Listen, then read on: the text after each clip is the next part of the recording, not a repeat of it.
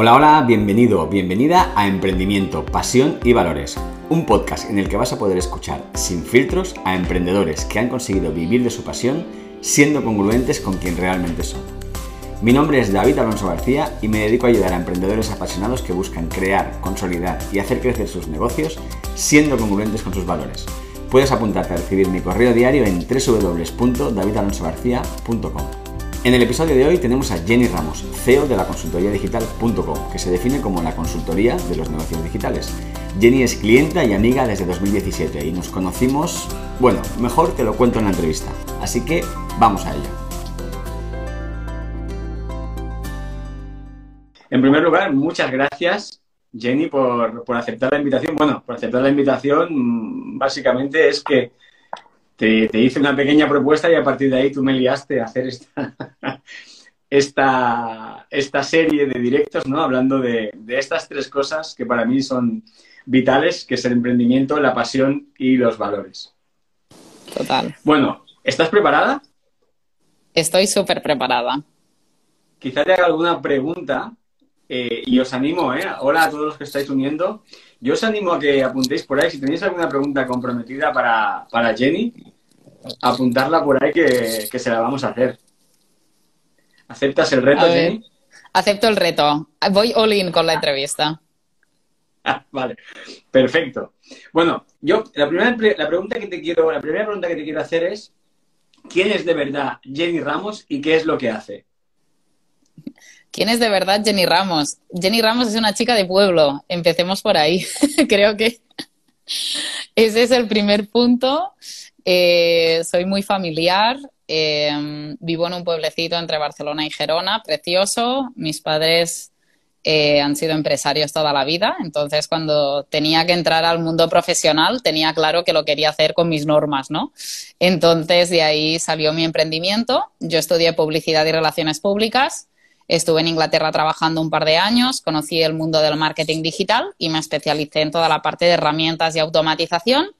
Empecé a ofrecer servicios y bueno, siete años más tarde no ha ido tan mal. Tengo una empresa que se llama la consultoriadigital.com y ofrecemos servicio y formación para emprendedores y profesionales digitales. Siete años han pasado, yo recuerdo, ¿no? No sé si te acuerdas tú de una de nuestras primeras conversaciones cuando tú aterrizaste en España, yo buscaba a alguien que me ayudara con una herramienta que se llamaba Infusionsoft en la empresa y de repente mm, nunca me había aparecido nadie y de repente apareciste tú por ahí como una persona que lo hacía además en español, ¿no? Y estuvimos hablando y a partir de ahí creo que fui de tus primeros clientes, ¿no? Correcto, el primer cliente en español 100%, el primero el primer cliente que, tuvo Jenny ¿no? en, este producto. Oye, yo te quería hacer una pregunta, porque, es decir, em, lo que tú haces, ¿no? Este tema de automatizaciones y tal, yo entiendo que... O sea, a mí se me hace raro ver que alguien le pueda apasionar tanto esto como a ti, ¿no? Es decir, ¿cómo descubriste tú que esto era tu pasión? Bueno, en verdad no lo descubrí, es como que lo tenía delante y trabajaba con eso y yo daba mucho valor añadido dentro de toda la estrategia de marketing digital que se puede tener. Yo era muy buena en sistemas, ¿no? Como en esas herramientas, pensaba mucho en ahorrar tiempo en tareas diarias y no sé, como que una cosa me llevó a la otra y al final, claro, después de dos años dedicándote a esto, pues dices, pues sí, pues me especializo en automatización y herramientas digitales porque era el camino obvio que había pasado. Y mm, me sigue encantando, ¿no? Esa parte. Eh, entonces, eh, la verdad que, no sé, es como que se me ha ido presentando, no ha habido una búsqueda como tal. Vale, se te ha ido presentando. ¿Y, qué es lo que hizo que, mm, decidieras eh, emprender? Porque yo sé que tú, en, cuando estabas fuera de España, estabas trabajando para, otra gente. ¿Qué fue lo que te hizo dar ese salto a montar tu propio negocio?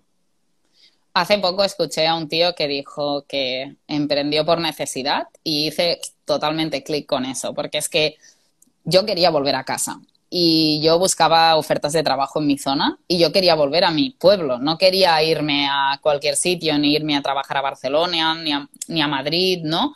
Era como quiero volver a mi pueblo y, y en Inglaterra ya se teletrabajaba mucho, entonces aposté por el teletrabajo y ofrecer mis servicios así como freelance, ¿no?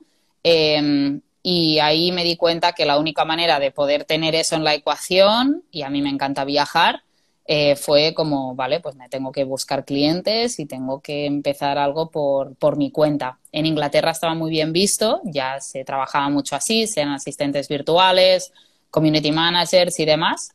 Y yo dije, pues, pues voy a hacer lo mismo. No sé si va a cuajar, pero bueno, sí, sí que ha cuajado. y tanto que ha cuajado, ¿no? Total. ¿Cuánto tiempo, ¿Cuánto tiempo tardaste? Que esta es otra de las cosas ¿no? que normalmente mm, no se suelen contar, ¿no? La gente piensa que a lo mejor cuando ya llevas un tiempo y, bueno, te ven, ¿no? Que te va bien y tal, piensan que, que bueno, que ya empezaste así y, y, de repente ya te va bien, ¿no? ¿Cuánto tiempo tardaste tú en realmente en poder ganar lo que tú querías ganar, ¿no? o lo que tú necesitabas para poder vivir con tu, con tu negocio?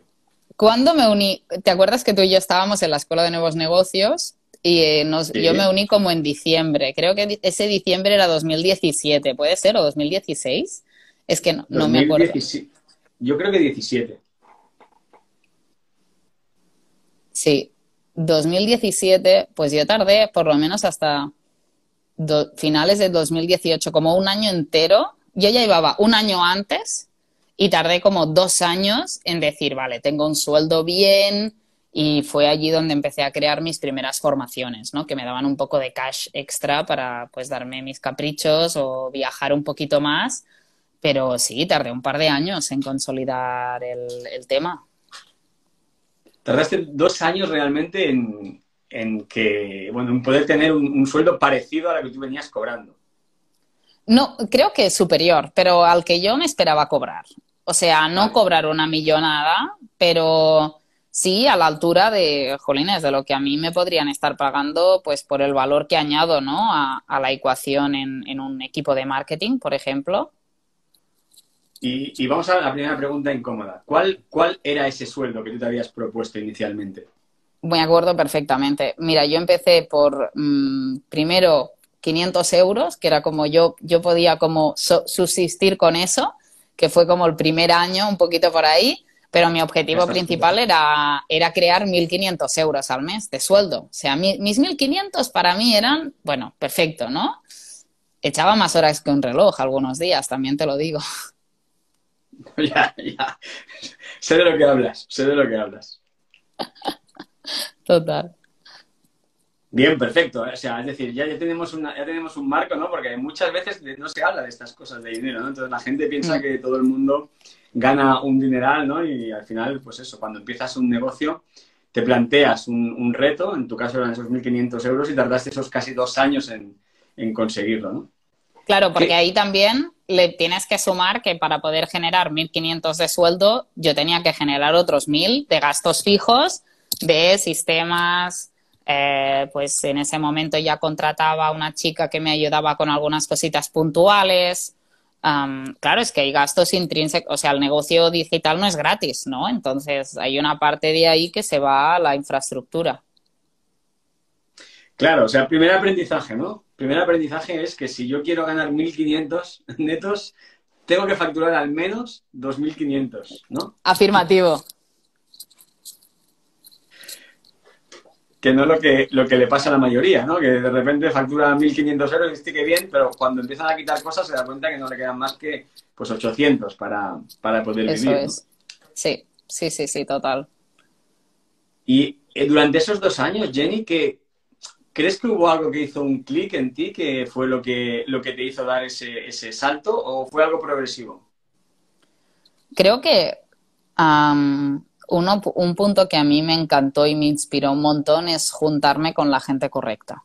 O sea, al final, cuando tú te conectas y apuestas por un mastermind o apuestas por contratar a un coach, apuestas por ir a eventos, es como que te rodeas de otra gente que al final como que te, te saca de tu zona de confort y te saca de tu oficina, ¿no? Porque estamos como súper encerrados en la oficina y yo veía gente con negocios súper potentes, ideas fantásticas y era como, vale, hubo durante una temporada muy grande que yo recuerdo que me comparaba muchísimo y era como, no, ¿y por qué yo no estoy obteniendo lo que hacen los demás? Pero ahí me di cuenta que yo tenía que encontrar mi propio camino, ¿no? Y tenía que encontrar mi propia manera de hacer las cosas, que yo me sintiese cómoda.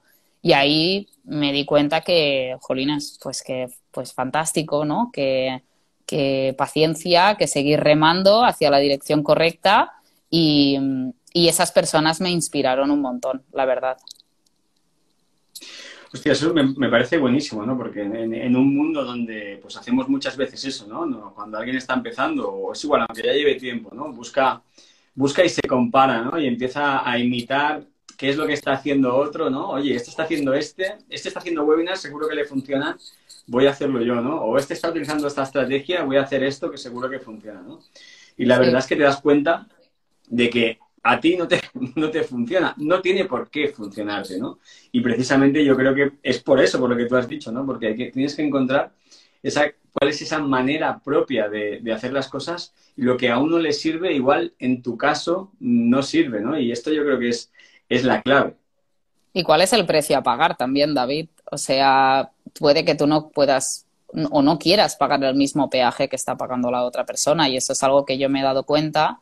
He tenido la suerte de trabajar con grandes empresarios dirigiendo lanzamientos y empresarias digitales dirigiendo proyectos y demás de su mano y hay cosas que yo veía y decía, yo ese peaje no lo pago, yo por ahí no paso, o sea, ese no es mi camino, lo admiro o admiro muchísimo su trabajo, pero no voy a pasar por ahí, ¿no? Y eso para mí al final pues te hace repensarte tus valores, nunca mejor dicho, en el, en el entrevista que estamos y, decidir qué quieres.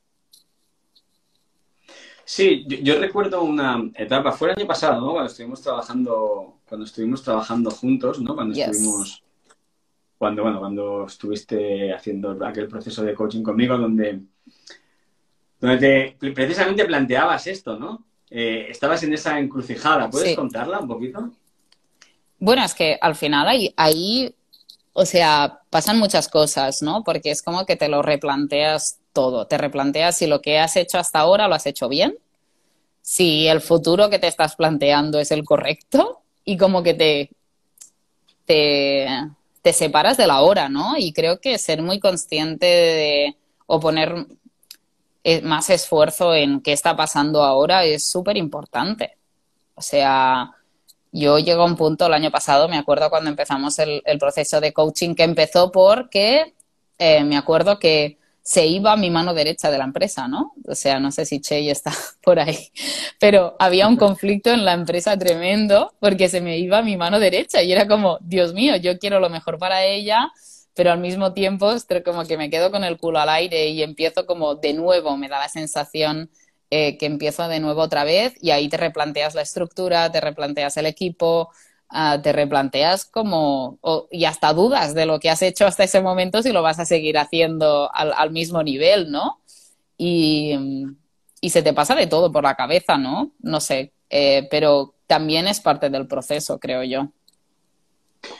Sí, totalmente, ¿no? Además, el otro día hablando con, contigo, hablando con Jenny, eh, yo le comentaba, ¿no? Que yo he detectado. En tres etapas, en, cuando yo hablo de emprender un negocio desde tu pasión, yo, he detectado tres etapas, ¿no? Que para mí son las tres T's, que tienen que ver con, con, la crear, con crear el negocio, la segunda, consolidarlo, y la tercera, hacerlo crecer, ¿no? Y, y estaba mirando una cosa que había publicado Jenny y casualmente ella también hablaba de tres etapas, ¿no? ¿Cuáles son las, las tres etapas por las que pasa un negocio digital, Jenny, para ti?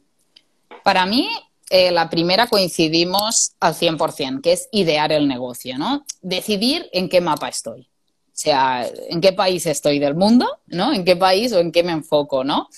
A partir de ahí, la segunda para mí es monetizar, o sea, tenemos que crear un sueldo a final de mes, tenemos que ir a buscar clientes, eh, tiene que entrar el dinero porque si no es una ONG y nadie se pone a trabajar con el riesgo que hay de emprender y de montar tu negocio sin garantías. Entonces tenemos que consolidar ese negocio, como bien comentabas tú.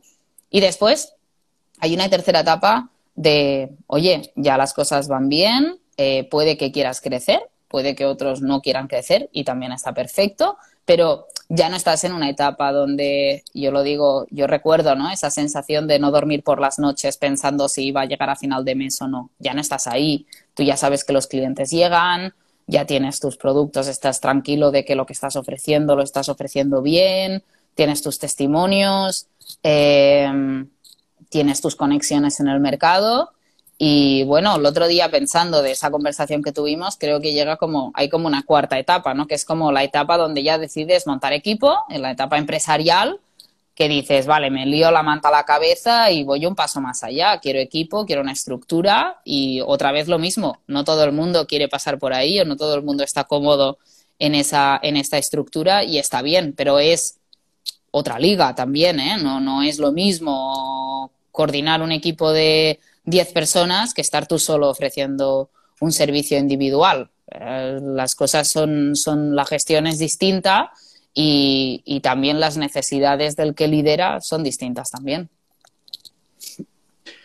Totalmente de acuerdo, ¿no? De hecho, bueno, pues yo salgo de esa etapa. Bueno, como tú bien sabes, en diciembre del 2022, para los que no me conozcan, yo decidí, yo estaba en esa etapa en la empresa, yo tenía una empresa con mi socia, con, con Laura, y llevaba tiempo precisamente eso, ¿no? No durmiendo por las noches, dejando de hacer aquello que me gustaba y y es tomar la decisión de, salir, ¿no? De al final de despedirte de tu propia empresa para empezar de nuevo, ¿no? Y empezar otra vez ese mm. ciclo que hemos hablado de, esas etapas, ¿no? Entonces empecé otra vez en la etapa de creación, consolidación y vuelves otra vez a crecimiento, ¿no? Y al final, cada etapa tiene sus, tiene sus, sus, sus riesgos y sus dificultades y sus retos, ¿no? Porque en la etapa de creación, Jenny, eh, desde tu experiencia, ¿en qué crees que la gente suele patinar?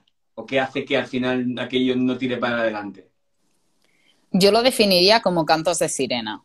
O sea, hay como, hay mucha gente que decide emprender y no sabe por qué quiere emprender. Tienes que definir qué es emprender para ti, cuáles son tus expectativas dentro de ese emprendimiento.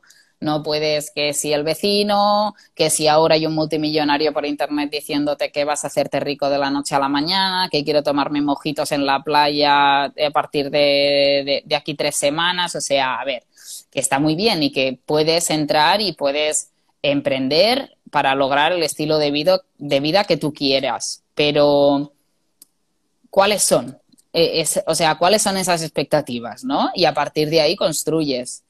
Yo para mí, soy en etapa uno, es súper claro. Hay mucha gente que emprende, no sé David si tú lo crees así, pero emprende porque está de moda, ¿no? O porque, ostras, ahora todo el mundo va a montar algo y venga, yo me sumo porque quiero facturar 2.000 euros. Bueno, pero es que puedes facturar 2.000 euros de muchas maneras o trabajando para una multinacional y está perfecto, ¿no? O sea, ¿qué, qué te lleva a eso? Totalmente, totalmente de acuerdo, ¿no? Yo creo que desde en esa primera etapa para mí es súper importante qué es lo que te mueve realmente a emprender, ¿no? ¿Cuáles son los valores que te mueven, pero de verdad, a montar ese negocio, ¿no? En, mi caso, por ejemplo, yo hablo mucho de, libertad, pero para mí la libertad tiene que ver con el estilo de vida que yo quiero tener, ¿no? Y que uno de los motivos por los que salí de la empresa o que me despedí de mi propia empresa era porque me estaba alejando de ese estilo de vida que yo quería, ¿no? Eh, yo ahora defino esta etapa, ¿no? Como eh, yo quiero tener un negocio simple y en calma y, eso cada uno es, es, lícito, ¿no? A mí es igual alguien que quiera un gran negocio, que, que, quiera montar una empresa que ya tiene equipo en el nivel, en la etapa 3, etcétera.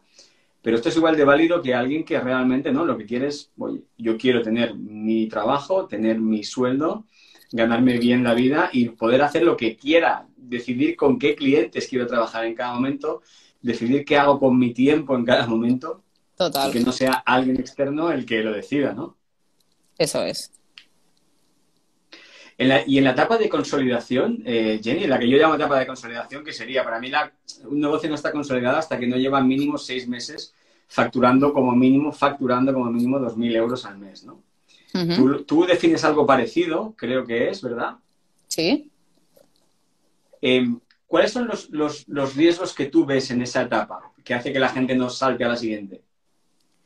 Mira, yo ahí recuerda que nosotros trabajamos sobre todo con el profesional independiente, con ese profesional digital que provee servicios. Entonces, lo que voy a responder va muy en base a ese eh, asistente virtual, copywriter, media buyer, hasta un coach eh, alguien que provee servicios y su canal para llegar al cliente es Internet. ¿De acuerdo? Entonces, basándome en eso, cuando las personas empiezan a atender clientes y empiezan a ofrecer servicios, suelen dejar de lado lo que sería la captación de clientes. Y ese es uno de los mayores errores. O sea, aunque tú estés trabajando con clientes, tú debes tener un sistema o debes tener la posibilidad de seguir prospectando clientes, aunque les digas que los tienes en una lista de espera y que no los puedes atender, pero no puedes parar esa rueda porque al final el día que se te caiga un cliente fijo o se te caigan dos de golpe por motivos que sean, es que te quedas con una mano delante y una mano detrás, ¿no?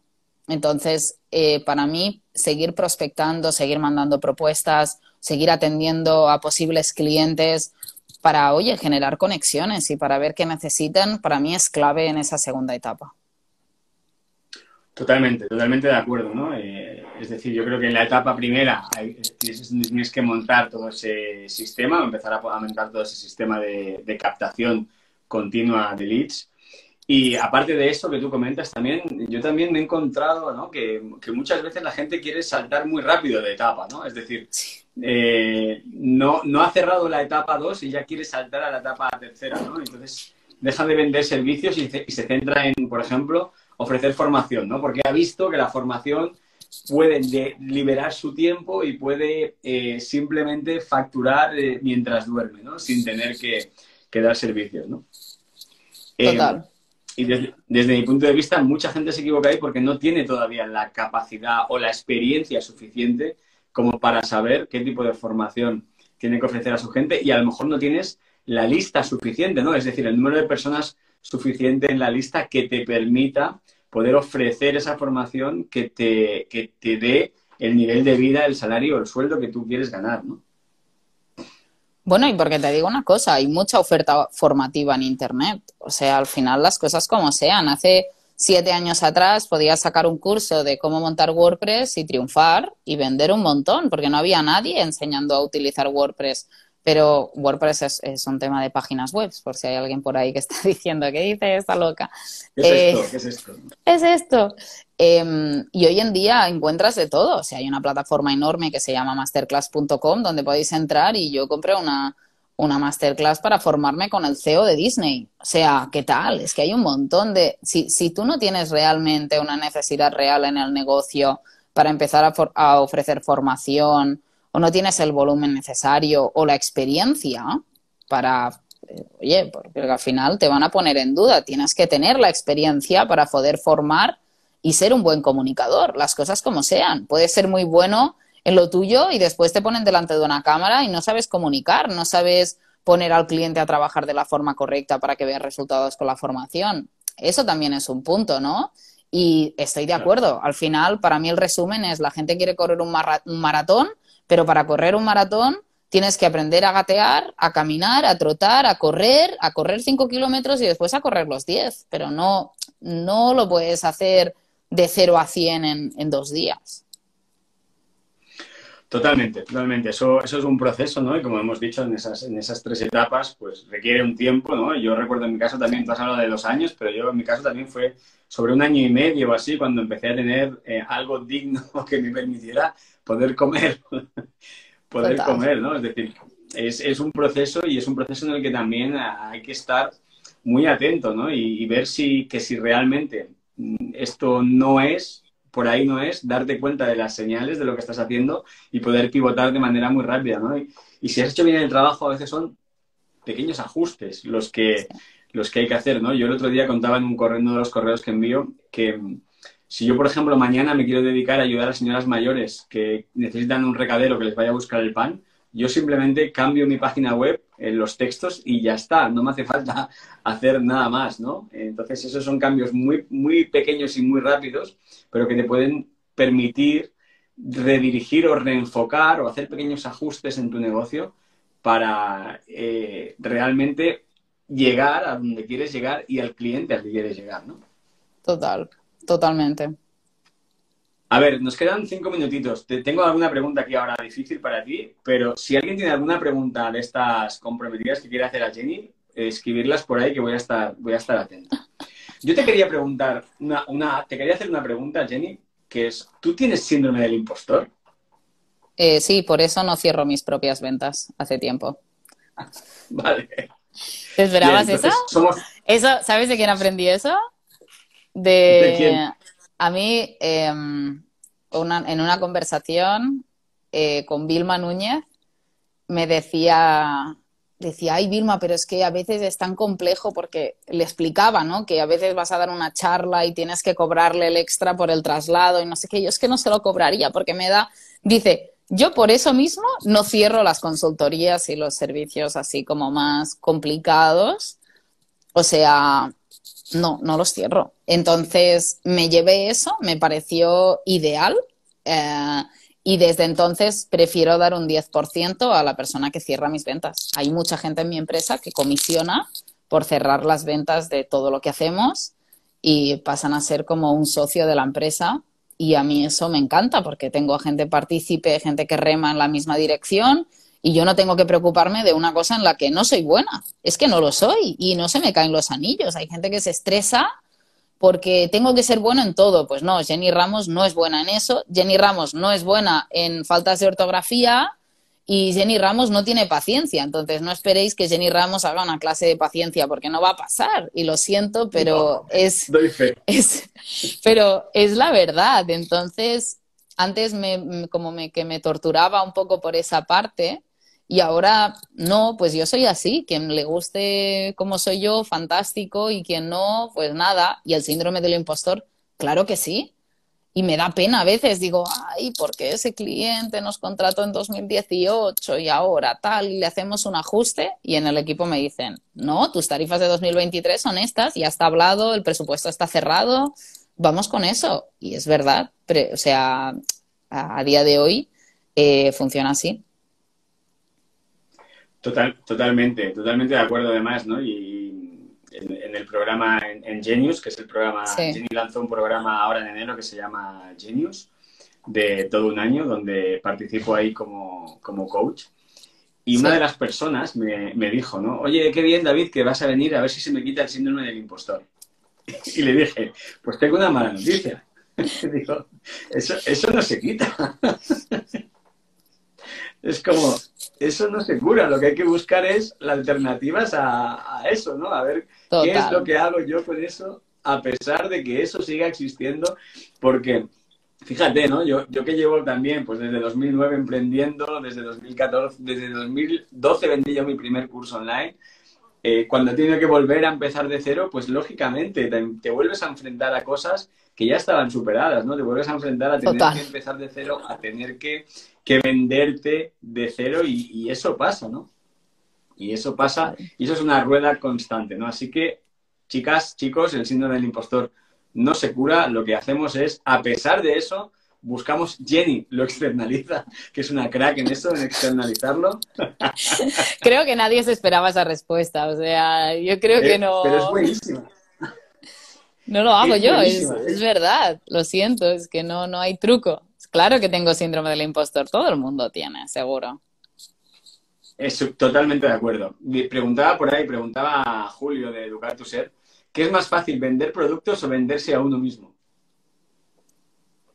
Yo creo que haría de muy buena vendedora de la teletienda. O sea, yo yo hay algo que hago muy bien. O sea, yo vendo muy bien, pero a mí la transacción económica no me encanta. O sea, yo esa parte no me gusta. Yo te hago el anuncio, te grabo, te lo saco, pero Em, yo después la transacción no, pero sí que es cierto que si eres y tienes mucho rodaje en lo que tú haces, al final venderte a ti mismo es relativamente sencillo porque puedes vender desde la experiencia, no vender desde venderte, ¿no? Yo muchas veces cuando, cuando me viene un cliente a consultoría que, que, bueno, pues que obviamente pagan un precio elevado para estar conmigo, es como, bueno, es que yo he trabajado para tal, he hecho tal, he hecho lo otro, he hecho lo otro desde la experiencia. Si quieres trabajar, pues súper, adelante. Si no, pues, pues ya está, ¿no?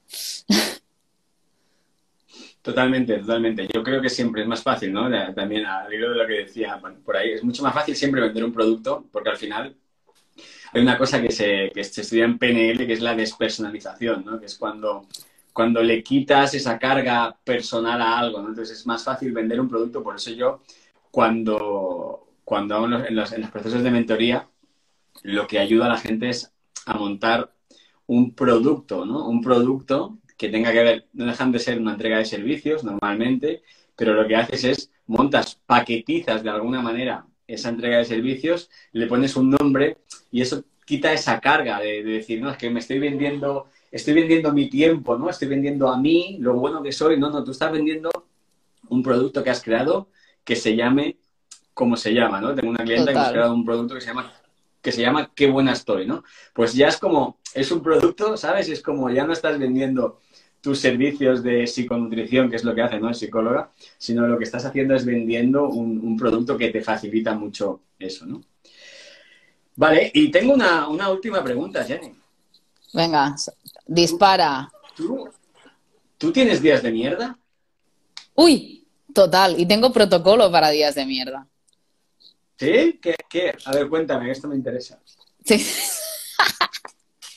a ver, tengo días de mierda, las mujeres lo vais, a, lo vais a entender. Tengo días de mierda por dos motivos. Uno, porque tengo un día de mierda y ese día pues no me apetece hacer nada. Y otro, yo tengo una... Creo que está bien que yo esto lo explique, David, porque hay muy pocas empresarias hablando de este tema, pero yo sufro de endometriosis, que es un tema en los ovarios y, y demás. Entonces yo una vez al mes estoy cuatro días o tres días muy enferma. Literal, he llegado a estar ingresada en el hospital durante una mañana, con mis sueros y demás, y tengo unos dolores muy fuertes, y tomo mi medicación y tomo mis cosas.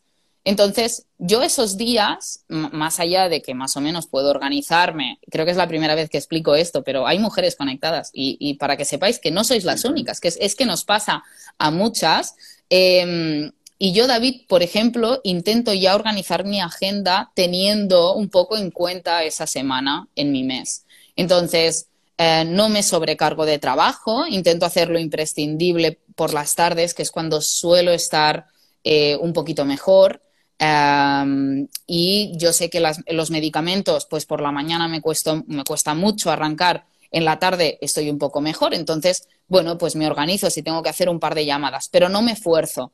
Y esté en mis días de mierda por temas físicos o porque ese día no me apetece trabajar o me ha pasado algo a nivel familiar y no estoy al 100%, intento siempre no tomar decisiones. Entonces, está completamente prohibido y eso es una norma interna que tengo de los días que no estoy bien, no tomo decisiones, no doy directrices en absolutamente nada relacionado con el negocio, todo se puede esperar dos días, no va a pasar nada, pero yo cuando tomo una decisión tengo que tomarla desde eh, una muy buena energía, un, eh, de un día que he descansado, hay veces que por, culpa de, algún, de, algo pues no duermo bien y, no, y al día siguiente, si no estoy al 100%, no tomo decisiones. Es que al final el empresario el líder, la, emprendedora que está capitaneando su negocio, al final lo más importante que hacéis en un negocio es tomar decisiones. Y yo el día que no estoy bien, no tomo decisiones y ya está. Y, en nada, y nadie se enfada, ¿eh, David? Tú le dices a alguien, oye, perdona, pero es que no, no estoy al 100% hoy, ¿te importa si hablamos el lunes? Mira, y a que no le guste, yo al principio me desvivía por eso, pero es que ahora Mm, ya me lo tomo, mira, que no entienda que no puedo responder ese mismo día o que tengo 400 WhatsApps, yo limpio mi bandeja de WhatsApp, David, tú lo sabes, cada tres días limpio mi bandeja. Mi bandeja de WhatsApp es un drama. Yo lo siento, la gente que me escribe por WhatsApp, yo lo siento, tardo en contestarle hasta mi padre y yo lo siento, pero hay cosas que antes me preocupaban un montón y ahora pienso, guau, quien realmente me conozca me entenderá que voy a mi ritmo y no voy a ponerme como más estrés en la ecuación del día a día, ¿no? Y he intentado como hacer, y esto en parte, David, gracias a ti también, de entenderme y de decir, wow, o sea, está bien no estar bien, o sea, es que ese es el punto, ¿sabes? Y no llegar, bueno, pues no llego y no se me caen los anillos por no llegar. O sea, ya está, y alguien lo tenía que decir. Y, y yo, mira, que no le guste, pues que no, yo creo que todo el mundo lo entiende, ¿eh? Lo, veo así, la verdad. Totalmente. Lo que pasa es que a veces estas cosas como no, no, se explican, ¿no? Y a veces, porque a mí también me preguntan muchas veces, ¿y cómo lo haces tú para escribir un correo? Yo llevo cuatro meses y pico escribiendo un correo cada día, ¿no? Y, y cuando tienes un día malo, ¿qué haces? Digo, pues no lo escribo. O sea, al final, yo normalmente suelo, suelo hacerlo por tandas, es decir, igual me pongo mañana y escribo cinco o seis correos Y cuando tengo un día de mierda, pues digo, no, eh, no, hoy no escribo nada porque lo que tú estás diciendo, lo que, todo lo que escriba hoy va a estar impregnado por esta, por esta mierda. Y como decía un profesor mío, cuando tú mezclas la leche con la mierda, eso ya se vuelve, se vuelve indisoluble y no puede volverse a, separar, ¿no? Por tanto, yo creo que es importante también respetarte, respetarte en esos días de, de, mierda. Oye, tengo un día de mierda y ya está. Y, no pasa nada. Y me, ha encantado el protocolo, ¿eh? Me, me voy a tener que hacer un protocolo. Pero además es que sabes qué pasa, que a veces no somos conscientes que estamos teniendo un día de mierda. Yo solo ten... yo ya he, hasta analizado, sabes que soy yo como muy excéntrica para estas cosas. Entonces, yo ya sé cuando tengo un día de mierda, cuando no descanso por las noches. Para mí descansar es clave. Entonces, cuando yo me pego esos viajes de 12 horas en avión y llego a un sitio y tengo una charla al día siguiente, entre el avión y el día de la charla, que suele quedar un día, no puedo hacer nada más que una sesión de Zoom. O sea, yo pongo mis enfoques, si tengo mi Pro Team, tengo una hago una cosa, no puedo hacer más. Y yo el equipo ya le aviso, digo, no, pensad que yo no trabajo ese día, intentad, nadie se va a, pero para mí el no dormir me afecta muchísimo. De hecho, por eso me compré el anillito este. Este es el Aura, este, que te mide el sueño, el descanso y todo el rollo este y porque yo pensaba, a ver si me estoy pegando una paja mental aquí y me estoy inventando mis niveles de energía, pero es real. Yo hay veces que me levanto y digo, guau, fatal. Y otros días que me levanto y digo, guau, estoy a tope, ¿no? O sea, ponme todos los zooms que quieras, que voy con todo, ¿no? hay, hay, que ir con cuidado también y darte tiempo para, para desconectar del negocio también, ¿no? Totalmente, totalmente de acuerdo. Sí, tienes un espacio. Yo, por ejemplo, yo, yo hago deporte casi cada día y, o sea, pase lo que pase, eh, a la una, una y media yo me voy a correr o a nadar. Y es igual eh, la cantidad de trabajo que haya, a no ser que haya una cosa muy puntual, una reunión o lo que sea con algún cliente, pero si no es como para mí es sagrado porque es lo que me ayuda también a, a estar centrado, ¿no? A estar centrado en, en lo que en lo que quiero hacer, estar pendiente de mí, estar conectado conmigo, ¿no? Yo creo que esto es vital para cuando tienes un negocio, ¿no? Y cuando el negocio, sobre todo cuando el negocio eres tú. Total. Qué más importante esto. ¿Cómo de importante es el deporte, eh? Otra, otra entrevista. Totalmente. Esta era la siguiente esta. Vale. Y por último, Jenny, para, para acabar, em, ¿Qué, recomendación darías tú desde tu experiencia a alguien que, esté ahora en ese camino? ¿no? Hemos hablado de esas tres etapas del emprendimiento, ¿no? la creación, consolidación y crecimiento. Eh, sobre todo hay muchas personas que, nos están viendo seguramente que están en la etapa 1 y 2, ¿no? que están creando su negocio, que están buscando cómo consolidarlo. ¿Cuál, cuál sería el consejo más importante, algo lo que más te ha servido a ti que les pudieras transmitir a estas personas? Mira, yo creo que las personas piensan demasiado. Entonces, les invitaría a no pensar tanto y en hacer más. O sea, ¿qué pierdes por hacer? ¿Que te digan que no? ¿Que no te respondan a un email? O sea, yo muchas veces cuando le digo a un cliente, bueno, ¿y cuánta hay, a un cliente? O sea, trabajo con un cliente, pero que está buscando clientes, ¿no? Y le digo, bueno, ¿y qué estás haciendo para captar clientes? Bueno, me he apuntado a un networking. ¿Y cuánta gente hablas? Bueno, es que me da vergüenza hostia, manda 100 emails al día, verás cómo alguien te viene de vuelta y inicia una conversación contigo. No tengas miedo. Yo soy muy kamikaze para estas cosas y, creo que eso es uno de mis puntos fuertes, igual que soy kamikaze para unas cosas, después, por ejemplo, en la parte de inversión me cuesta más, pero hacer no cuesta nada. O sea, no te lo pienses tanto. O sea, dale, dale para adelante. Tienes una idea loca, tírala para adelante con cabeza, ¿eh? Pero haz. No, hay mucha gente por ahí hablando sin experiencia eh, o que te anima a pensar demasiado antes de hacer el primer paso. No te puedes leer un libro de 1200 páginas de tenis y no haber tocado una raqueta de tenis en tu vida. No te lo compro. O sea, ves y juega tu, después del primer, de leer el primer capítulo de tenis, ves con la raqueta de tenis y toca la, la raqueta de tenis un rato, ¿no? O sea, tienes que avanzar en línea con la teoría y esto la gente no lo hace, David, y para mí eso es el mayor consejo que, puedo dar. Totalmente de acuerdo. Mi mujer me dice, tienes que, tienes que explicar a la gente cómo lo haces, cómo lo haces tú, ¿no? Porque yo, yo es que, yo soy de, soy como tú en ese sentido. O sea, actúo a pesar de todo. Es decir, y la gente, no, es que tú eres muy valiente. digo, no, simplemente le quito la emoción. O sea, yo sé que, yo sé que eso... le quita la em, emoción, qué gran frase. Claro, le quito la emoción. Digo, yo, esa emoción está ahí, perfecto. Digo, vale, pues ahora no. O sea, es decir, tengo que hacerlo. Es que me es igual, tengo miedo, bien, vale, acepto el miedo, lo que tú quieras, pero yo soy capaz de quitar la emoción, escribo ese correo, eh, llamo a esa persona, no me, ¿sabes? Porque es que es lo único que te va a hacer que realmente empieces a tener resultados en, tu negocio, ¿no? No quedarte a publicar eh, tres stories a las 16.33, 19.07 y 7.08 porque es lo que dice el algoritmo, no. Son cosas que ayudan, por supuesto, pero lo que te va a hacer tirar un negocio para adelante no es eso precisamente, ¿no? Sino es la capacidad que tengas de exponerte constantemente, que te digan que no y a pesar de eso volver a levantarte, ¿no? Y el día que no, Jenny, como hemos dicho antes, que tienes un día de mierda, oye, pues te quedas en la cama y ya está, no pasa nada. No pasa nada. bueno, pues muchísimas gracias, Jenny, por, este rato. Me ha encantado. a mí también. Lo voy a dejar colgado ahí en, en entrevistas. Un placer.